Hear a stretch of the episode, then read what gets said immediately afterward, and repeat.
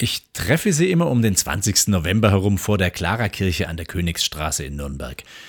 Seit etwa sieben Jahren. Dann ist für mich klar, demnächst beginnt definitiv der Advent.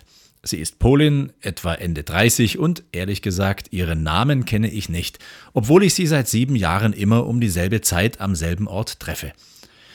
Sie arbeitet an einem Glühweinstand vor der Kirche, für mich taktisch ganz geschickt, nach der einen oder anderen Veranstaltung lade ich noch Leute zu einem Absacker Glühwein ein.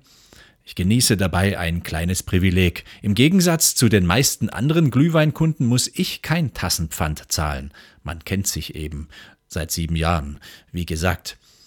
Es ist ein ziemlich harter Job, den sie da leisten muss. Von morgens neun bis nachts 22 Uhr, teils bei klirrender Kälte hinter einem Holzstand stehen. Unsere Unterkunft ist auch nicht so toll, sagt sie. Meistens fällt die Heizung aus, wenn wir nachts endlich nach Hause kommen. Was mich an ihr fasziniert, ist ihre trotz allem fröhliche Art. Es ist ja, weiß Gott, kein Traumjob, den sie da ausfüllt. Und wenn der Christkindlesmarkt am Heiligabend vorbei ist, fährt sie erstmal in ihre polnische Heimat, um sich dann auf anderen Märkten irgendwo in Deutschland die Füße in den Bauch zu stehen. Dennoch strahlt sie etwas aus, das für mich im besten Wortsinn adventlich ist. Komisch eigentlich.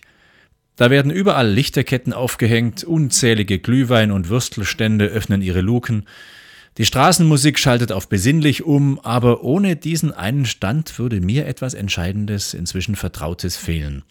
Gewisse Zeiten haben eben mehr mit den Menschen zu tun, die um uns sind, als wir das bisweilen wahrhaben wollen. Atmosphäre, die für uns immer so wichtig ist, hängt ganz wesentlich von diesen Menschen ab, von Menschen, die wir in bestimmten Zeiten treffen.